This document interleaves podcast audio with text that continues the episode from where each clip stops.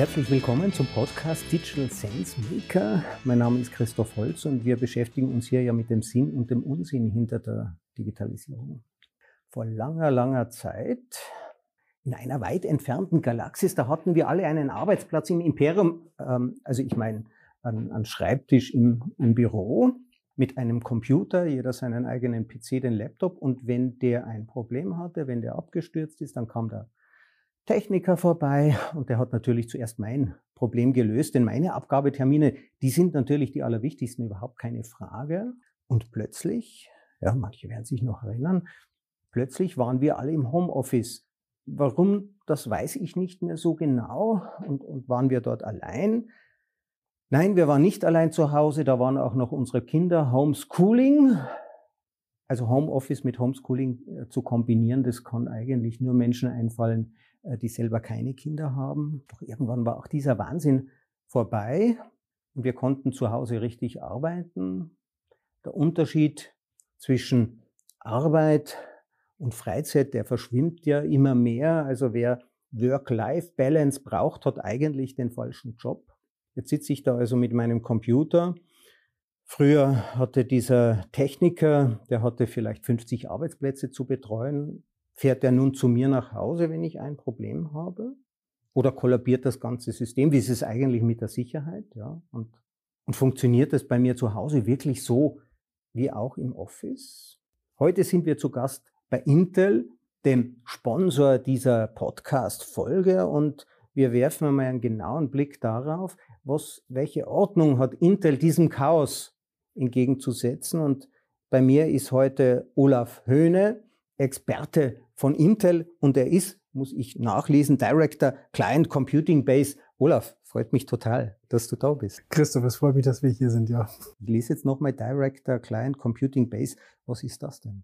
Im Endeffekt versuche ich, ähm, den unterschiedlichen Abteilungen zu helfen, ob es jetzt Consumer ist, also Retail Computing, ob es lokale OEMs sind, äh, ob es Large Enterprises, ähm, den entsprechenden Abteilungen zu helfen mit meiner Expertise in Bezug auf Client Computing. Was ist ein Client Computer? Ist das ja. nur ein Laptop oder? Ein Client kann vom Workstation über Desktop hin bis zum Notebook reichen. Und auch natürlich das Notebook in den unterschiedlichsten Größen, wie man es kennt. Ja. Notebooks gibt es von verschiedenen Herstellern. Was ist ein OEM? Original Equipment Manufacturer. Das ist ein OEM, im Endeffekt der Hersteller, der die ganzen schönen Hardware-Komponenten eigentlich zusammenfasst. Da gibt's die üblichen Verdächtigen. Es gibt Microsoft, es gibt HP, es gibt Dell. Lenovo, Fujitsu. Es würden mir noch ein paar einfallen, ja. Und da ist überall Intel drin. Da ist überall Intel drin, ja. Jetzt ist es gar nicht so leicht, das zu schaffen, dass diese Computer auch immer richtig funktionieren. Dafür hat man früher hatte man den Techniker, den kannte man, mit dem ging man auf einen Café. Ähm, und jetzt sind wir alle im Homeoffice. Fährt jetzt dieser Techniker jedem hinterher, der ein Problem hat? Ist das jetzt ein Handlungsreisender geworden? Wenn ihm langweilig ist, vielleicht schon. Nein, aber letztendlich gibt es da dafür eine Technologie, die ähm, wir auch nochmal versuchen, glaube ich, näher zu beleuchten. Das ist die Intel die Pro-Technologie, die Firmen helfen sollen und eigentlich auch den Mitarbeitern eigentlich in erster Linie, dass sie eigentlich ja unfallfrei arbeiten können, ja, dass sie wirklich dann produktiv sind, wenn sie produktiv sein wollen und äh, möglichst eigentlich keine Probleme erst entstehen. Wie kommt dann dieser Techniker zu mir ins Homeoffice? Macht er das online? Das macht er online, das macht er remote. Dafür ist dann eine Technologie zuständig, die bei Vipro oder mit der Vipro-Technologie mitkommt. Das ist AMT, eine Advanced Manageability Technologie. Langer Rede, kurzer Sinn. Im Endeffekt soll sie einfach den Remote-Zugriff helfen und das bestenfalls sogar auch noch unterhalb des Betriebssystems. Ich stelle mir das so vor, ich sitze also hier im Homeoffice ähm, im Wohnzimmer, ich döse vor mich hin und plötzlich geht der Bildschirm an und der Techniker ist da da oder wie geht das? Nein, aus Datenschutzgrün, äh, datenschutzrechtlichen Gründen wird das ja gar nicht gehen. Nein, aber es geht ja nicht darum, wenn du dir jetzt vorstellst, du sitzt zu Hause und hast jetzt gerade ein Problem. Was machst du? Ich rufe erstmal wen an und den schimpfe ich dann. Denn ich war es ja nicht. äh, gut, bestenfalls vielleicht noch ohne Schimpfen. Nein, aber Spaß beiseite. Im Endeffekt rufst du ja jemanden an und schilder jetzt erstmal dein Problem, ja. Beziehungsweise fragt natürlich der Techniker dann entsprechend erstmal nach. Und dann gibt es eigentlich natürlich die beste Lösung eigentlich dabei ist, eigentlich möchtest du dich ja vielleicht auch gar nicht mit dem Problem groß beschäftigen, sondern du möchtest ja nur, dass dir geholfen wird. Und dann gibt es diese Lösungsmöglichkeit, dass du den, äh, dass der Techniker dich sozusagen anpingen kann. Dann erscheint bei dir auf deinem Bildschirm eine sechsstellige Zahl. Diese sechsstellige Zahl würdest du dann dem Techniker mitteilen, der dann diese Zahl eingriff. Das ist sozusagen dieser, dieser ja, äh, Eine Art Handshake, man macht sich bekannt, genau. man kennt das, wir kennen das von der Zwei-Factor-Autorisierung. Am Smartphone erscheint ein Code, den tippe ich im Computer ein, da ist es genauso. Genauso soll es sein, einfach, dass das ist natürlich rechtlich abgesichert ist, dass jetzt der Techniker auf deinen Bildschirm gucken kann, du dem natürlich aber den Consent damit gegeben hast, dass du diese Zahl weitergegeben hast. So, und dann kann er wirklich, egal eigentlich in welchem Status dein Notebook ist, kann er alles sehen. Und das ist natürlich das Schöne, dass er dir eben mit dieser Technologie auch unterhalb des Betriebssystems helfen kann. Das heißt, würde es zum Beispiel ein BIOS-Problem geben, würde es andere Probleme geben, müsste man ein neues Image aufspielen auf deinem Computer, dann kann er all dies auch eben remote machen. Betriebssystem ist ja üblicherweise Windows, äh, äh von dem wir hier sprechen. Und manchmal stürzt das auch ab, habe ich mir sagen lassen. Und dann äh, lässt sich oft gar nichts mehr tun. Und was jetzt vPro macht. vPro greift unterhalb des Betriebssystems rein. Kann man damit auch eine neue Betriebssystemversion dann installieren, äh, als Windows beispielsweise? Ja, äh, ich möchte nur ganz kurz mal zurückgehen. Wir wollen, es gibt ja bestehende Lösungsmöglichkeiten, die mit dem Betriebssystem funktionieren. Ja, da gibt es etliche Lösungen, hunderte von, tausende von, die es gibt. Und die sind auch alle okay. Das wollen wir auch gar nicht ablösen. Wir wollen dem Ganzen eigentlich bloß den I-Punkt aufsetzen, indem wir ihm als einziger Hersteller die Möglichkeit geben, das unterhalb des Betriebssystems zu machen. Und dann gibt es genau solche Fälle, wie du gerade genannt hast. Das möchte ich ja gerne aufgreifen. Mhm. Das Betriebssystem zu reparieren, wenn das ein Problem hat. Ja, dann können wir diese Hilfestellung einfach mit der Technologie, die in vPro integriert ist, da helfen, dass man remote unterhalb des Betriebssystems gucken kann. Als Beispiel den Bootvorgang, weil ja auch schon einiges passieren kann, wo man schon mal Informationen herausbekommen kann. Üblicherweise, wenn ich zum Beispiel mit, äh, mit dem Installateur ein Problem habe oder mit meiner Elektrizität, rufe ich dort an. Ähm, ich bin ewig in der Warteschleife, dauert dann äh, zwei Stunden und dann am nächsten Tag sagt er, komm ich vielleicht vorbei. Wie muss man sich das von der zeitlichen Schiene her vorstellen, so eine Fernwartung? Dauert es dann auch so lange? Das kommt natürlich ganz davon, wie die IT-Abteilung ausgestattet ist, ob sie entsprechende Arbeitsplätze hat, die einen auch helfen können, also Techniker. Äh, günstigstenfalls natürlich ja nicht so kurz wie möglich, weil jede Ausfallzeit zählt, ja, und das ist ja ein Kostenfaktor. Also der Kostenfaktor eines ausgefallenen Mitarbeiters übersteigt mit Sicherheit dem, was es kostet, solche Reparaturmechanismen, Prozesse mit einzubauen in die Firma. Jetzt greife ich da natürlich sehr tief ein in diese Dinge. Viele Firmen erlauben ihren, kluge Firmen erlauben ihren Mitarbeitern auch mal gelegentlich private E-Mails von dem Laptop zu verschicken. Ja, wenn man den auch privat nutzen darf, ja, dann arbeitet man ja auch mehr, dann wird das eben zu einem Gerät, das man ständig mit sich hat. Wie geht man denn mit dieser Privatsphäre? Ja, genau durch diese Zwei-Faktor-Authentifizierung, die du auch schon vorhin angesprochen hattest. Genau dadurch, dass ich im Grunde, ich als Mitarbeiter muss aktiv dem Mitarbeiter also der IT-Abteilung ja auch mein Consent geben, indem dass ich diese Zahl weitergebe. Das heißt, in dem Moment, aber ich sitze ja selber davor. Also du sitzt ja vor deinem Computer und siehst, was er machen kann.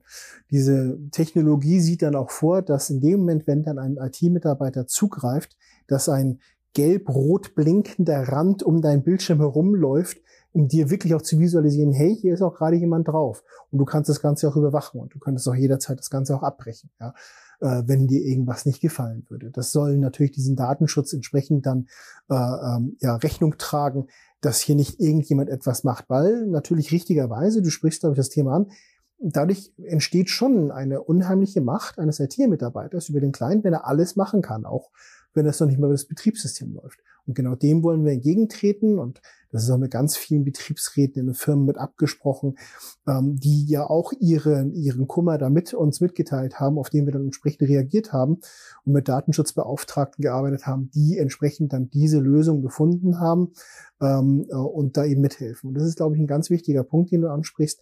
Auch ein Betriebsrat sollte bei solchen Sachen immer mit eingebunden sein, ja, dass der Mitarbeiter sich auch sicher fühlen kann dabei. Also es geht hier nicht nur um die technische Lösung, sondern wirklich auch um die Sensibilität und um das Vertrauen, das hier äh, gestützt werden muss. Du sagst, das Vertrauen ist ganz wichtig. Ja? Ohne dem funktioniert es nicht. Und deshalb ist es ein Miteinander. Es soll da kein Gegeneinander sein. Und bestenfalls ist ja eigentlich auch eine IT-Abteilung eine Hilfe für dich, die dann kommt, wenn du sie brauchst. Bestenfalls natürlich gar nicht erst brauchen, ja. Aber das kommt natürlich immer mal wieder vor Und dann sollte sie aber trotzdem so geräuschlos wie möglich und trotzdem so hilfreich wie nötig agieren können. Jetzt in der Firma, im Bürogebäude. Wir befinden uns ja auch in so einem Office. Da gibt es eine Zugangskontrolle, habe ich vorhin unterschrieben. Ähm, es gibt den Pförtner. Die, das digitale Pendant ist dann die Firewall. Es gibt Antivirus. Es gibt viele Sicherheitsvorkehrungen, damit überhaupt die Daten, äh, die hier reinkommen, geschützt sind. Im Homeoffice habe ich das eigentlich nicht. Ist das Homeoffice nicht so eine Art All-You-Can-Eat-Buffet für die Hacker, die sagen, wunderbar, jetzt gibt's keine, äh, äh keine Sicherheit mehr, jetzt greife ich überall rein? Äh, schöne Sicht der Dinge.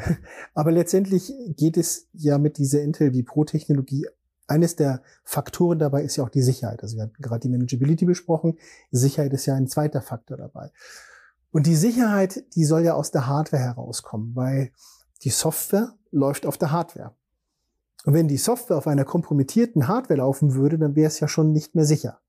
Ja, das heißt, deshalb arbeiten wir auch sehr stark mit Microsoft und den Herstellern zusammen, dass wir von der Hardware aus die Sicherheit zur Verfügung stellen. Das heißt, dass verschlüsselte Sachen laufen, dass wir zum Beispiel den Speicherinhalt auch während des Betriebs verschlüsseln, so dass dann die Hardware und die Software wirklich auch Hand in Hand arbeiten, um sicherzustellen, dass ich eben sicher arbeiten kann. Und um das Thema nochmal zurückzuführen auf, wenn ich zu Hause sitze, was du so schön gesagt hast, ja, dann ist es ja wichtig, dass das Gerät im Grunde auch zu Hause sicher läuft, auch wenn ich in meinem heimischen WLAN bin, welches vielleicht nicht das sicherste der Welt ist. Das heißt, im besten Fall stellt die IT dir ein Gerät zur Verfügung, welches selbst wenn es von außen kompromittiert werden würde, es nicht kompromittiert werden kann. Okay. Also wenn wir an Sicherheit denken, denken wir zum Beispiel an Antivirus-Software. Ja, jetzt hast du gesagt, da ist aber auch sehr viel Hardware dabei. Was gehört denn da alles dazu? Man, gerade ein Beispiel hatte ich schon genannt gehabt, dass zum Beispiel der Speicherinhalt verschlüsselt ist. Bei der Intel wie Pro Enterprise Technologie ist immer der Speicherinhalt verschlüsselt. Das heißt, ich kann an den nur Datenmüll lesen, wenn ich jetzt ein Hacker wäre. Ähm, also, oder ich müsste an den Schlüssel kommen, was wiederum eine weitere Hürde wäre, die sehr schwer zu knacken ist. Eine andere Sache ist, was man wahrscheinlich von Windows her könnte, ist dieser Secure Boot. Ja? Windows Secure Boot. Wie funktioniert das? Ja, Erst wenn die Hardware sicherstellt, dass meine BIOS oder mein BIOS beziehungsweise meine Firmware nicht kompromittiert ist, was ich ja im Grunde genommen mit Prüfzertifikaten oder Prüfziffern sicherstellen kann, dann gebe ich diesen Status auch erst als Betriebssystem weiter. Und das Betriebssystem bekommt dann einen Status übermittelt anhand einer Prüfziffer, wo es sagt, okay, kenne ich, dem kann ich vertrauen. Und dann boote ich weiter. Und das ist dieses Zusammenspiel zwischen Hardware und Software. Einfaches Beispiel, geht noch weiter, aber nur um eines. Okay. Als Hacker greift man ja im Wesentlichen, man kommuniziert, man kann eigentlich nur auf die Software zugreifen, auf die programmierbaren Teile. Wenn der Schutz in der Hardware integriert ist, dann beiß ich mir daraus eher, daran eher die Zähne aus. Mhm. Jetzt ist noch die Frage, welche Hardware? Intel-PCs gibt's ja angeblich auch bei Aldi. Kann ich da jeden verwenden? Na, also ähm, günstigstenfalls immer mit Intel-Technologie. Aber für den Firmeneinsatz ist es natürlich dann wichtig, dass die IT-Abteilung mit etwas arbeiten kann, welches stabil ist, welches sicher ist. Und dann ist mit Sicherheit die Intel die Pro-Technologie die, die höchste Stufe dessen, worauf ich mich als IT-Abteilung eigentlich verlassen sollte. Und wenn ich jetzt besondere Anforderungen habe, als Grafiker zum Beispiel, muss ich dann trotzdem den klassischen Office-Rechner verwenden? Das ist das Schöne, äh, auch ein interessanter Punkt, den du ansprichst, mhm. dass es eben diese Vipro-Technologie äh, eben nicht nur im Notebook gibt, sondern auch im Desktop. Mhm. Oder auch in der Workstation, ja, mhm. wenn es um Computer-Aided Design geht, mhm. dann brauche ich ja wirklich große Maschinen, ja, und auch entsprechende Leistung dahinter zu haben. Das gibt es auch mit Vipro. Genauso wie aber auch den kleinsten Rechner mit der Intel Evo-Technologie zum Beispiel, wo ich dann auch noch von der Responsive Fairness unfassbar schnell geworden bin, wo ich ein, ein Wiederaufladen des Gerätes in einer sehr, sehr kurzen Zeit einfach sicherstelle. Auch dort gibt es Vipro. Das ist ja das Wichtige daran, glaube ich, dass so eine Technologie zur Verfügung stellt, dass der Nutzer sie eigentlich gar nicht wahrnimmt. Und der Nutzer nimmt es natürlich am wenigsten wahr, wenn er erstens eine entsprechende Auswahl hat, wo er auch seine Persönlichkeit oder sich selber und auch seine Arbeitsweise am besten wiederfinden kann und es eigentlich geräuschlos unten drunter läuft. Das heißt, ähm, für meine Tabellenkalkulation äh, brauche ich vielleicht nicht so viel Leistung, außer es sind richtig große Tabellen. Wenn ich Konstruktionen, äh, Konstruktionszeichnungen mache, dann brauche ich eine höhere Leistung.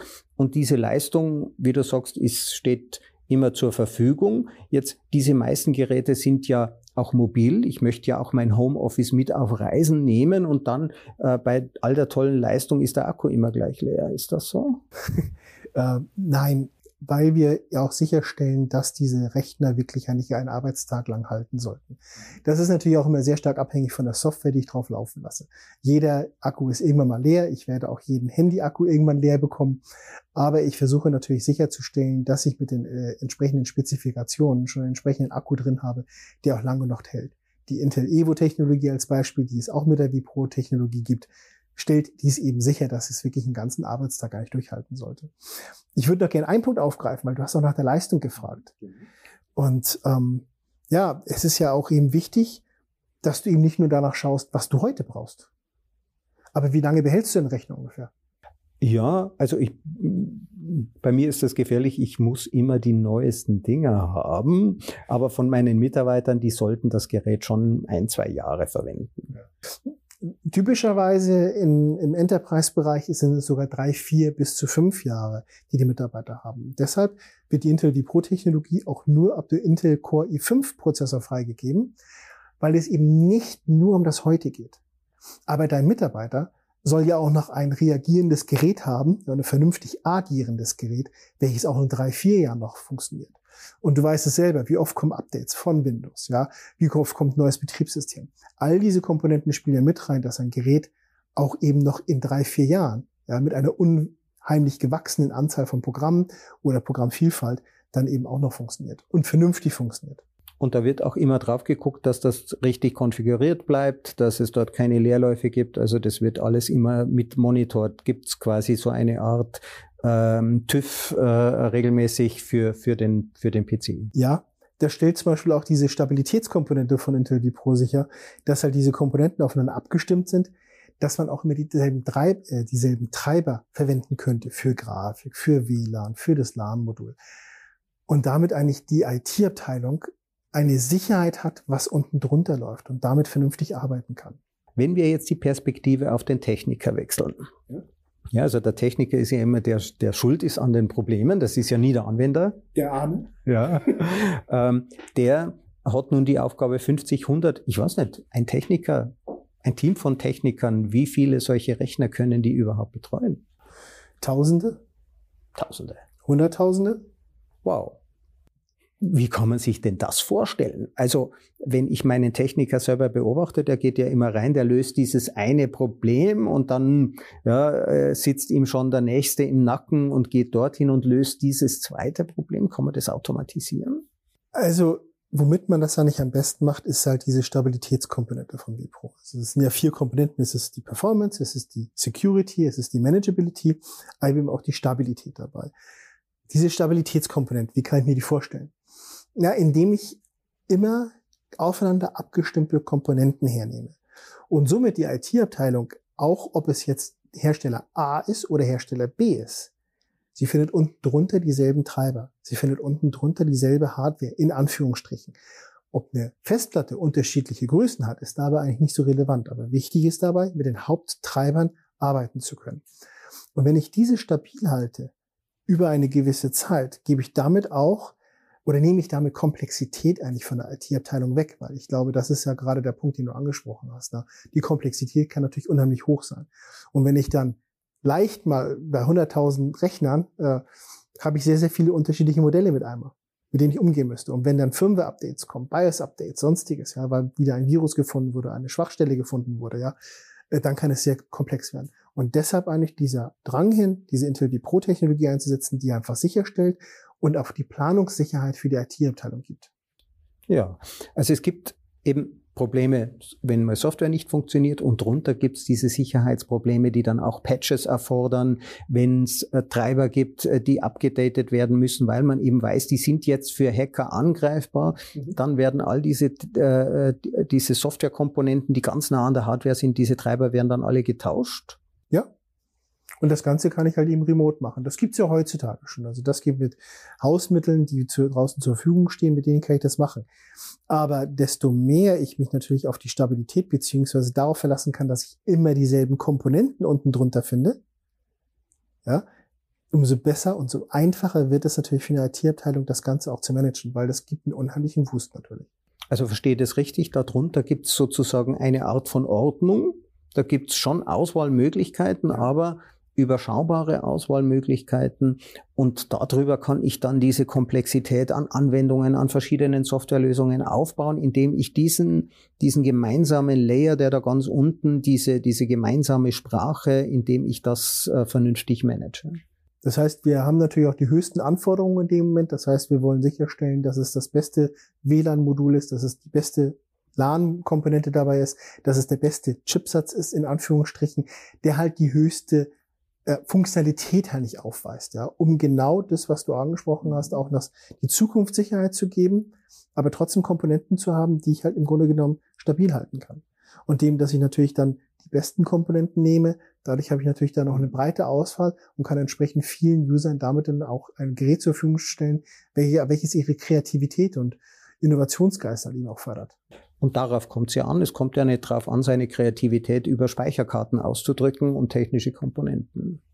Jetzt hast du die Hausmittelchen angesprochen, kenne ich auch noch aus meiner aktiven Zeit. Da gibt's diese Fernwartungssoftware und dann gibt's jenen Virenschutz und dann gibt's diese und viele, viele verschiedene andere Komponenten. Ähm, wie Pro kann man sagen, was ist jetzt hier der zentrale Unterschied zu dieser Sammlung dieser, dieser Hausmittelchen? Der Unterschied ist der, dass wir nur diesen wirklich einen I-Punkt oben draufsetzen. Wir wollen die nicht ersetzen und um Gottes Willen, das haben wir auch IT-Abteilungen, haben lange gelernt, damit umzugehen. Das ist auch richtig so und gut so. Wir versuchen eigentlich nur noch eine Möglichkeit zu geben für die Anwender, wo es Probleme geben könnte, die halt remote sind. Dann gibt es diese Lösungsmöglichkeit, eben das Ganze nicht nur remote zu machen mit den Hausmitteln, sondern eben auch unterhalb des Betriebssystems. Ja, wenn ich ein neues Image aufspielen muss, dann wäre es vielleicht gar nicht verkehrt, wenn ich auch sehen kann, was gerade passiert, beziehungsweise ob der Rechner danach auch in einen vernünftigen Status gekommen ist. Das ist halt schwierig teilweise mit Hausmitteln zu machen. Es gibt, wie gesagt, nur eine Lösung, die unterhalb des Betriebssystems funktioniert und das ist eigentlich die Intel Pro Technologie. Sonst müsste man eben wieder hinfahren. Ja, dieses Image, ähm, man kann sich das wahrscheinlich so vorstellen, das ist auf einer Festplatte, ist sozusagen die Kopie einer Festplatte. Äh, man spielt die drauf und dann ist der Rechner wieder jungfräulich und neu und man kann wieder so beginnen, als wäre er ganz neu aufgesetzt worden. Ja, und, und so eine Fahrt ist immer kosten- und zeitintensiv. Ich glaube, das weiß jeder. Mhm, genau. Ja, und man muss ja auch aufräumen, bevor der Techniker kommt. Bestenfalls schon. Sie ist, und das heißt ja so schön Intel Inside, da ist fast überall Intel drin. Wir haben uns ja daran gewöhnt, dass diese Computer immer super damit zurechtkommen. Das, was wir gerade an Leistung brauchen, das kann der Intel-Chip dann auch. Der Moore, einer der, der Gründer von äh, Intel, hat ja mal so ein Gesetz aufgestellt. Er hat behauptet, alle 18 Jahre verdoppelt sich die Leistungsfähigkeit äh, dieser Computerchips. Manche sagen, das Moore'sche Gesetz, also diese exponentielle Verdoppelung der Rechenleistung ist tot. Ist das so? Das höre ich schon seit äh, über 24 Jahren, aber letztendlich hat er ja gesagt, eingangs mal, dass sich alle 18 Monate das äh, verdoppelt. Das wurde dann, glaube ich, mal auf 24 Monate äh, heraufgesetzt. Am Ende des Tages geht es ja nicht darum, wenn die, äh, wenn das Periodensystem vielleicht mal zu Ende gespielt ist, dann würde es vielleicht mal ein Ende geben. Aber da ist eben noch etwas Platz. Ähm, wie wird denn so ein Chip überhaupt produziert? Wie muss man sich das vorstellen? Ähm, Im Grunde genommen wird am Anfang Sand genommen. Das wird flüssig gemacht, natürlich gereinigt noch. Und das wird dann gerade mit Lithografie, also sprich so, wie man eigentlich auch Fotobelichtung macht, wie man sich das von früher noch vorstellen kann. Ähm, diejenigen, die alt genug sind unter uns, die werden das auch wissen, wie das funktioniert. Also letztendlich geht es um Belichtung mit Foto, also mit lichtresistente Materialien, die ich da bearbeite.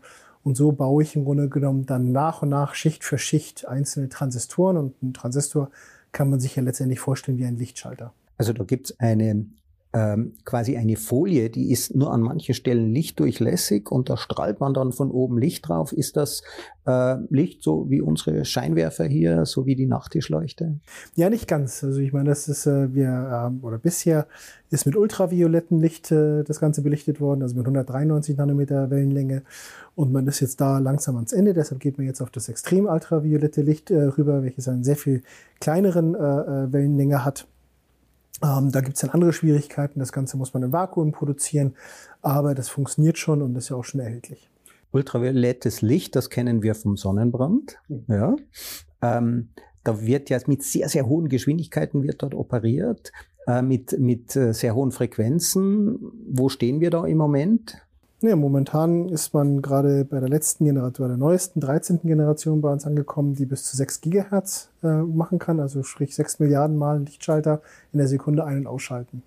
Olaf, bist du selber auch im Homeoffice? Ja, ähm, ich kann mich dran erinnern, dass ich auch schon 2003 und 4 im Homeoffice schon mal war ähm, und dann wieder ähm, ins Büro zurückgewechselt bin und auch schon mal eine kurze Zeit in den USA gearbeitet habe, also über zwei Jahre. Ähm, letztlich habe ich schon immer gesagt, es ist für mich wichtig, dass ich eine Internetverbindung habe. Den Rest kann ich mit dem Computer machen. Ähm, und deshalb ist es, glaube ich, auch so wichtig, dass wir Technologien haben, die uns diese Hilfestellung geben, dass wir eigentlich so autark oder so für uns arbeiten können, in dem Umfeld, in welchem wir uns am besten entfalten können, wo wir am besten arbeiten können. Ähm, und diese Technologie sollte möglichst natürlich im Hintergrund laufen und sich nicht im Vordergrund drängen, aber trotzdem da sein, um uns zu schützen, aber auch eben auch zu unterstützen. Also gute IT ist ja irgendwie wie gute Verdauung. Ja, man soll sie eigentlich gar nicht merken. Ja. Und wenn es dann mal Probleme gibt, dann sollten sich die auch von alleine wieder lösen. Richtig. Und natürlich auch so schnell wie möglich. Jetzt ähm, du hast ja ein ganzes Team. Wo sitzen die Leute? Sind die alle bei dir im, im Büro? Nein, das, das Team ist, ist verteilt und äh, versucht natürlich in den unterschiedlichen Märkten und in unterschiedlichen Ländern entsprechend dort äh, unterstützend tätig zu sein, äh, um äh, die Probleme beziehungsweise auch die Möglichkeiten, die man hat, einfach zu lösen und auszuloten und entsprechend dahingehend dann zu arbeiten. Also wie kann man neue Rechnergenerationen eigentlich am besten verkaufen, beziehungsweise wie helfen neue Rechnergenerationen eigentlich am besten draußen einem Anwender, einem Nutzer? Ja, oder zum Beispiel eben auch die Intel Evo Technologie, die darauf basierend ist, dass sie möglichst schnell respondet, dass wenn man das Notebook aufklappt, entsprechend schnell Windows da ist. Oder dass es von 0 auf 80 Prozent innerhalb einer sehr kurzen Zeit wiederum lädt. Also wichtige Komponenten, die es einfach einfacher machen, damit zu arbeiten und ich mich eigentlich mehr auf das konzentrieren kann, auf was ich eigentlich möchte, nämlich einfach mein normales Leben. Und ich möchte das einfach als Hilfsmittel haben, welches natürlich eigentlich immer funktionieren sollte. Jetzt nochmal zurück zu dir äh, äh, persönlich und deinem Team. Äh, die Leute sind über den ganzen Globus verteilt? Also ich bin ein Team, welches in ganz Europa tätig oder in, in EMEA tätig ist, also European, Middle East und Afrika. Ähm, und wir sind in unterschiedlichen Standorten untergebracht, um entsprechend einfach den unterschiedlichen Märkten einfach Rechnung zu tragen und dort ja, Hilfestellungen zu geben und einfach integrativ mitzuarbeiten an der Gestaltung des Erfolges, an der Digitalisierung und Intel-Produkte auch so zu gestalten, dass sie wirklich auch helfen können. Das heißt, du hast auch schon vor der Zeit des Homeoffice eigentlich nicht mehr mit den Menschen zusammengearbeitet, die bei dir im gleichen Bürogebäude sitzen, sondern das war immer schon dezentralisiert. Sowohl als auch. Und ich glaube, das ist eigentlich das, was sich ja heutzutage in dem neuen Modern Workplace widerspiegelt. Es ist nicht das eine oder das andere, es ist etwas dazwischen. Und so wie wir heute jetzt hier im Büro wieder sind, ja, und ich den Tag anschließend auch nutzen werde, mit Arbeitskollegen nochmal zu sprechen und äh, äh, zusammen zu sein, ähm, genauso war es früher auch schon. Ich habe auch immer die Zeit genutzt, wo ich im Homeoffice schon war, nochmal zwischendurch wieder hier vorbeizufahren oder wenn man beim Kunden war. Ähm, es ist, glaube ich, wichtig, dass man die Interaktion weiter aufrechterhält, äh, virtuell, wir aber auch persönlich. Wir sind Menschen und wir reden gerne miteinander und das ist auch gut so und wir arbeiten auch miteinander. Es kommt ja auch auf die Zeit drauf an, zwischen den Dingen, wo man konzentriert arbeitet, dass man einfach neue Dinge erfährt, dass man auch mal sieht, wie es den anderen geht. Ja, wir sind ja soziale Wesen, wir wollen uns ja auch miteinander austauschen und erst, erst dann, wenn wir auch diese Vertrauensbeziehung, diese Freundschaft aufbauen, dann können wir auch produktiv miteinander kooperieren. Genauso ist es. Das ist sehr schön zusammengefasst, weil das ist ja das, was zählt. Ähm, wir wollen nicht unterbrochen werden, sondern wir wollen einfach ja miteinander. Wir wollen inter interaktiv miteinander arbeiten und das eigentlich, ja, dort, wo wir uns am besten fühlen, wie wir am besten, am kreativsten arbeiten können. Hast du eine Idee, wie das weitergehen wird? Werden wir uns noch stärker verteilen? Werden wir mehr im Homeoffice sein? Werden wir auch an den Wochenenden arbeiten? Ich glaube, dass die Industrie momentan gerade an einem Zweig ist, äh, wo sich individuell entscheiden wird, wo es sinnvoll ist, wie weiterzuarbeiten. Es wird mit Sicherheit Themen geben, wo man mehr im Büro sein wird. Es wird aber auch Teams geben oder äh, Projekte, wo man auch sehr verteilt arbeiten kann. Ich glaube, wie es das früher auch schon gegeben hat. Nur ist vielleicht dieser Bürozwang, wenn man ihn so bezeichnen darf, vielleicht nicht mehr so vordergründig da, sondern eigentlich dahingehend, dass man dann ins Büro geht, wenn es sinnvoll ist, um miteinander zu arbeiten, um Kontakte aufrechtzuerhalten oder vielleicht auch mal ernstere Probleme zu besprechen oder auch Möglichkeiten auszuloten.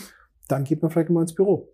Du hilfst ja äh, äh, beim, beim, beim Vertrieb dieser Produkte. Wie funktioniert das? Wie kann man sich das vorstellen? Äh, letztendlich ist es in meinen Augen eigentlich eher ein Influencing. Es ist ein Influencing dahingehend, dass man versucht, Möglichkeiten auszuloten, wie man ähm, Produkte für unterschiedliche Gruppen vielleicht besser gestalten kann oder wie man Gruppen auch erreichen kann, die vielleicht, die vielleicht noch keinen Zugang zu Produkten haben oder diese Möglichkeiten sehen. Ähm, genauso wie wir auch jetzt ja versucht haben, nochmal wie Pro zu erklären. Das ist nicht so, dass, dass es nicht zugänglich gewesen ist, aber einfach auch nochmal Technologien jemanden im Vordergrund zu rufen. Wir sind mittlerweile oder heutzutage ja so stark abhängig von Nachrichten, von sozialen Medien der Tag ist so vollgetaktet. Und natürlich vergisst man auch das eine oder andere. Das ist ja nicht böse.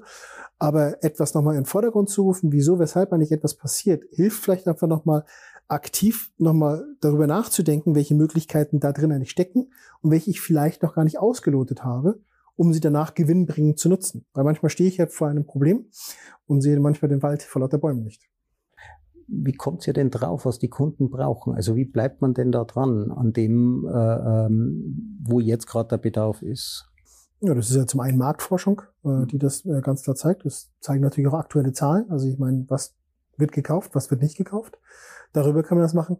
Aber auch natürlich, welche Möglichkeiten bieten sich. Und es gibt natürlich auch sehr viele Gespräche, die man führt untereinander mit Firmen, mit, mit äh, äh, äh, Wissenschaftlern und versucht herauszufinden, wo geht die Reise hin, was kann man machen, was ist auch umsetzbar. Also ich glaube, von den Visionen her haben viele Leute sehr viel gute, schlaue Gedanken. Die Frage ist aber, was ist umsetzbar und wie schnell oder wie langsam muss man das auch erst fortführen. Ich meine, Artificial Intelligence ist wie lange schon verfügbar? Wie lange gibt es das schon? Also die Idee, die stammt sicher aus den 70er, 80er Jahren. Ja. Und wo sind wir heutzutage? Genau es hat erst 2012 hat so richtig einen Boom gegeben. Wir haben ja eigentlich gedacht, das wird nichts mehr. Und jetzt klappt das auf einmal wieder. Genau, und es klappt schon in, in, in vielen Lagen, aber es wäre ja schöner, wenn das noch weitergeht. Als Beispiel, was mir einfällt dazu ist, ähm, dass man oft noch nicht früh genug zum Beispiel über einen anstehenden Termin informiert wird also auch noch Location-Based Sensing auch noch mit eingefügt werden würde, dass ich entsprechend weiß, wann ich mich auf den Weg machen müsste, vielleicht noch aufhören. Mhm. Also es sind noch Technologien, die noch teilweise schon funktionieren, aber auch noch nicht überall Einfluss erhalten. Also wenn wir zwei uns einen, Termin ausmachen, dann hoffe ich, dass das in Zukunft unsere, deine künstliche Intelligenz mit meiner künstlichen Intelligenz macht, ja, weil deine künstliche Intelligenz weiß ja, am Dienstag ist er hauptsächlich im Office, da könnte man Termine machen. Äh, bei mir weiß die künstliche Intelligenz, ähm, am Nachmittag mache ich gerne meinen Mittagsschlaf, Meditation, ja, man muss sich ja äh, ähm, man muss ja auch auf sich selber schauen. Diese künstlichen Intelligenzen, die wissen unglaublich viel über uns und die können uns diesen ganzen Overload, diesen Daten-Tsunami abnehmen, indem die halt uns die richtigen Vorschläge machen. Aber am Ende treffen wir die Entscheidungen immer noch selbst, oder? Ja, das sollte definitiv so sein. Oder andersrum gefragt, wie findest du heutzutage die richtigen Nachrichten für dich? Also ich habe ähm, da eine künstliche Intelligenz, das ist YouTube. Uh, YouTube habe ich trainiert auf meine eigenen Vorurteile, kennt YouTube ganz genau. YouTube möchte unbedingt wissen, äh, möchte unbedingt wissen, was äh, ähm, äh, YouTube weiß ganz genau, was mich gerade interessieren könnte. Ja? Über jahrelange Kooperation hat es das gelernt. Ähm, das Spannende ist ja, dass eine ähm, äh, YouTube und auch Google kennen ja meine intimsten Geheimnisse. Ja, Dinge, die ich so nicht erzählen würde, habe ich irgendwann mal schon äh, gegoogelt. Und das Spannendste an der künstlichen Intelligenz finde ich ja, dass es keine Technik gibt, die meine Privatsphäre besser schützt als das. Da werden ja meine Geheimnisse mit deinen Geheimnissen und den Geheimnissen von Millionen anderen werden da zusammengemischt, ja. Das wird in ein neuronales Netzwerk äh, hineintrainiert und äh, unsere privaten Daten, die gehen verloren. Im neuralen Netzwerk, da sind dann diese Daten drin und zwar unwiederbringlich. Die kriegt man dort nicht mehr raus. Oft wird ja gesagt, der künstliche Intelligenz, äh, die Entscheidungen wären nicht nachvollziehbar, aber es ist genau dieser Mechanismus, der unsere Privatsphäre schützt. Wie kann man sich trotzdem blamieren? Indem du ich äh, schaue mir gelegentlich meine äh, YouTube-Startseite an und da sind auch manchmal Vorschläge dabei, die ich vielleicht meiner Frau nicht zeigen würde, weiß ich nicht, oder Freunden. Also wenn man sich mal äh, von einer künstlichen Intelligenz blamieren lassen möchte, dann zeigt man einfach mal die Vorschläge her, die sie einem macht, denn die sagt sehr viel über das, was man selber eigentlich ist. Denn das hat sie ja gelernt. Ja, aber auch nur das, was ich eher vordergründig gesagt habe. Aha, genau. Und da liegt für mich auch noch so ein Punkt dahinter. Es ist aber nicht so, wenn ich ein verändertes Interesse hätte, mhm. müsste ich das jetzt wieder neu jahrelang wieder trainieren. Genau. Und warum ist nicht die Möglichkeit da, dass ich Ihnen das einfach mitteilen kann? Ja. ja das, ist, das, ist, sehr schwierig, weil das ist ja, ja, nur basierend auf alten Daten und versucht zu extrapolieren, wo jetzt die Reise hingeht. Genau. Mhm. Aber es nimmt zum Beispiel auch nicht Wandel mit auf, einen, einen Pandemiewandel, einen sonstigen, die dort mit integriert sind. Also Artificial Intelligence ist schon nett, was mhm. es gibt, aber wirklich mhm. auch nur nett. Es gibt noch sehr, sehr, sehr, sehr viel mehr. Wie kommst du an, an neue Dinge? Also wie erfährst du von Dingen, an die du nicht gedacht hast? Wie machst du das? Aufschreiben hilft manchmal, mhm. kognitiv noch etwas zu machen. Mhm. Äh, du schreibst dir also Themen auf, du hast Listen, verfolgst du das dann auch? Schaust du auch wieder in deine Aufzeichnungen rein? Ja, indem, dass ich sie auf Wiedervorlage lege. Weil ich bin ja vergesslich, ich bin ja ein Mensch. Dafür haben wir ja die Maschine. Ja, dass die, die hat unbegrenzte, Speicher, unbegrenzte Speicherkapazität, die kann uns auch immer wieder dran erinnern. Ja, aber es ist ja trotzdem wichtig, dass ich ja im Grunde genommen erst einmal festlege, welches Thema es gibt und was ich machen möchte. Das heißt, ich muss ja erst wieder die Maschine füttern mit einem Gedanken und muss sie dann sagen, okay, Wiedervorlage. Aber das macht sie auch nicht autark von sich aus, sondern das muss ich noch auf Wiedervorlage legen. Mhm. Wenn ich jetzt nur aufschreiben würde, denke an Weihnachtsgeschenk, würde mich die Maschine tatsächlich im November daran erinnern, dass ich ein Weihnachtsgeschenk besorgen müsste? Nein. Sie müsste schon sehr klug geworden sein. Ja. Und das ist sie noch nicht. Ja. Da sind wir jetzt an einem Punkt, wo ich sage, wenn wir da langsam hinkommen, dass Artificial Intelligence das herausbekommt, mhm. dann haben wir langsam einen Punkt, worüber ich sage, künstliche Intelligenz ist schon weit. Mhm. Jetzt diese enorme Rechenleistung stellt aber auch ein bisschen in Frage, was wir arbeiten werden, wie wir arbeiten werden. Ja, wir haben, sehen jetzt künstliche Intelligenz, die kann plötzlich Fotos erzeugen. Ein Fotograf oder ein, ein Grafiker äh, kann zumindest in dieser Menge diese Dinge gar nicht arbeiten. Warum arbeiten wir eigentlich immer noch so lange? Ähm, wird irgendwann einmal unser PC auch unsere Arbeit übernehmen? Nein, ich glaube nicht, dass das komplett das ersetzen wird. Mhm. Weil letztendlich ist ja noch immer dieser kreative Gedankengang, den wir als Individuen haben, ist nicht derjenige, der das voranbringt. Und ein Computer ist auch immer nur so schlau wie derjenige, der ihn programmiert hat. Also wir müssen zuerst einmal unsere Ideen reinstecken, ja, dann kann er die, äh, äh, dann, dann kann der Computer das widerspiegeln. Oder ein schönes Beispiel für mich ist äh, künstliche Intelligenz, die kann äh, so gut komponieren äh, wie Mozart. Ja, jeden Tag äh, eine neue Sonate auf der Qualität dieses Komponisten. Nur, also bis zum Lebensende könnten wir Mozart-Musik äh, hören, aber wie langweilig wäre das denn? Vielleicht gibt's ja was Neues. Genau, und das kommt ja dann immer von den Menschen. Olaf, herzlichen Dank, dass du Gast warst äh, im Digital Sense Maker. Wir haben hier jetzt einmal wirklich in die Tiefen und die Untiefen der Technik äh, geblickt, ähm, warum das Ganze nämlich wirklich funktioniert, obwohl es so komplex ist. Das ist nämlich wirklich ein Wunderwerk. Das wird ermöglicht von Firmen äh, wie Intel mit ihrer vPro-Plattform, die es eben ermöglichen, dass die Technik problemlos läuft, dass das Ganze, dass, der, äh, dass die ganze Technik einfach immer, äh, immer funktioniert. Olaf, vielen herzlichen Dank. Christoph, ich danke dir fürs Gespräch.